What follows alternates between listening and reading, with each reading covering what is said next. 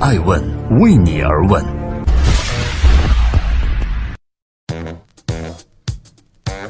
Hello，大家好，爱问每日人物正在为您播出，每天八卦风口浪尖商业人物，我是爱成。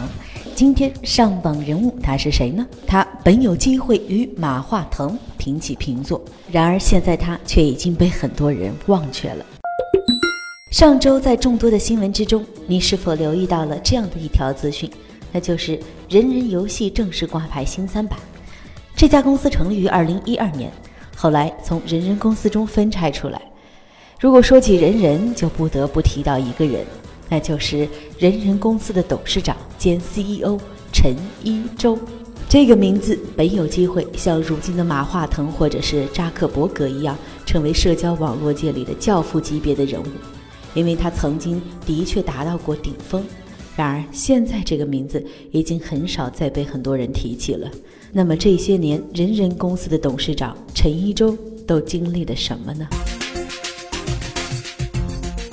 正在播出的是《爱问每日人物》，每天八卦风口浪尖商业人物讲述创新创富。今天《爱问每日人物》之陈一舟，人人网。这个网站曾经是很多人青春里的一段美好回忆。它成立于二零零五年的十二月，很多人第一次感受到社交网络的震撼与魅力，并不是现在如日中天的微博或者微信，而是来自当时一个叫做校内网的网站。这家网站的联合创始人又后来创立了饭否网，他就是美团的王兴。这个曾经主打校园市场、颠覆以往所有中文网站形式的社交网站，十分符合学生们，尤其是大学生们的口味。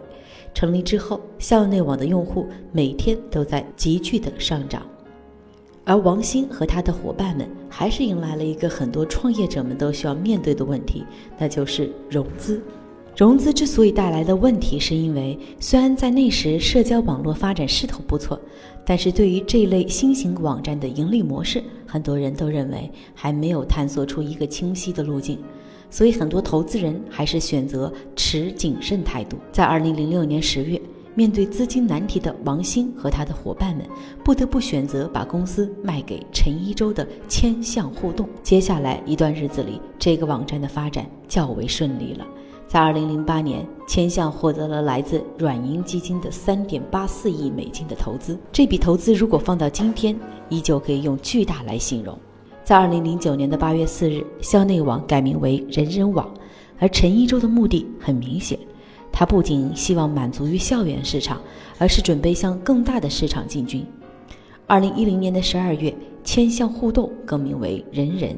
在那些年里，人人网上一个简单的偷菜游戏。都能吸引众多的人日日夜夜的守候在电脑旁。在二零一一年，人人携旗下的人人网、人人游戏、糯米网和经纬网赴美国上市。而截止到此，貌似人人和陈一舟的故事都可谓风光无限。然而，这时外界的一些事情正在发生悄然变化。在二零一一年，传统的 PC 互联网正在慢慢衰弱，移动互联网正在渐渐的崛起。同样是在那一年，后来改变很多人生活的一个社交产品突然诞生，那就是微信。作为从 QQ 空间开始就深耕社交领域的中国互联网巨头，在移动互联网快速发展的那一年，腾讯进场推出了如此重量级的微信。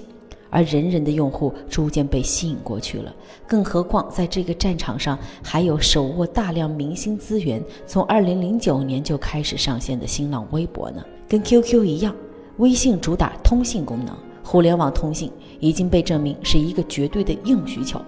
微信在做好通信的基础上，留存住了海量用户。在这个基础上，微信捎带做了一个朋友圈功能，于是微信朋友圈把中国熟人社交网络的江湖基本上给统一了。当自己人人网上的好友纷纷成为了自己微信上的好友，渐渐的登录人人的用户在慢慢减少，而之前被认为可以发展成为中国 Facebook 版的人人网，以没有成功告终。这里是正在播出的《爱问每日人物》，记录时代人物，讲述创新，传播创富。今天，《爱问每日人物》之人人网陈一舟，他曾经有机会与马化腾平起平坐，然而现在却渐渐被人所忘。那么，经历了一波三折的人人网，如今在干嘛呢？之所以陈一舟和人人回归到大家的视线，是因为最近，旗下公司人人游戏成功挂牌新三板。然而，让我们惊愕的是，这家公司的实际控制人已经不是陈一舟本人了。据了解，从2015年开始，人人网计划把人人旗下公司由人人游戏分拆上市。2016年3月，人人游戏完成了 VRE 结构的拆除，同时引入了九家投资机构，估值达到3.48亿元。实际控制人呢，也从陈一舟更改为了河川二字。而人人总集团的 CEO 决定。在去年的时间，把宝压在了直播业务上。如果大家打开人人的 APP，直接进入直播栏目，你们会发现，人人的开机宣传语到现在还是高颜值图片直播社交平台。原来网络直播这个行业，去年有很多家公司进入，而人人就是其中之一。但是直播行业还是被普遍认为将会迎来一次行业大洗牌，而绝大部分的直播都会被淘汰。在今天艾问每日人物的最后，感谢各位关注、聆听官方微信账号 myaskmedia 以及百度搜索我们的官网艾问人物。今天分享人人网陈一舟的故事，让我想起去年艾问做的《艾问顶级创客之不死法则》系列。创业有很多种死法。赶不上风口，伪需求，团队内讧，而人人也算得上其中一个经典案例了。在中国的互联网创业公司中，很多都面临着一个问题，那就是来自巨头的威胁。如果自己的商业模式被证明是成功的，那么接下来要面临的问题，很大可能就是要证明是否有能力抵御来自巨头的进场挑战。在中国 APP 用户量前十名的名单中。我们看到，除了微博，其他全部都被百度、腾讯、阿里直系的 APP 所占据。而微博虽然不属于 BAT 直系，但在微博的股东名单中也有阿里巴巴。如此一来，人人的没落不禁让人叹息，因为那里。曾经有一段属于你我很多人的回忆。感谢各位聆听，祝各位周二晚上愉快。我是爱成爱问的创始人，爱问为你而问，让内容有态度，让数据有伦理，让技术有温度。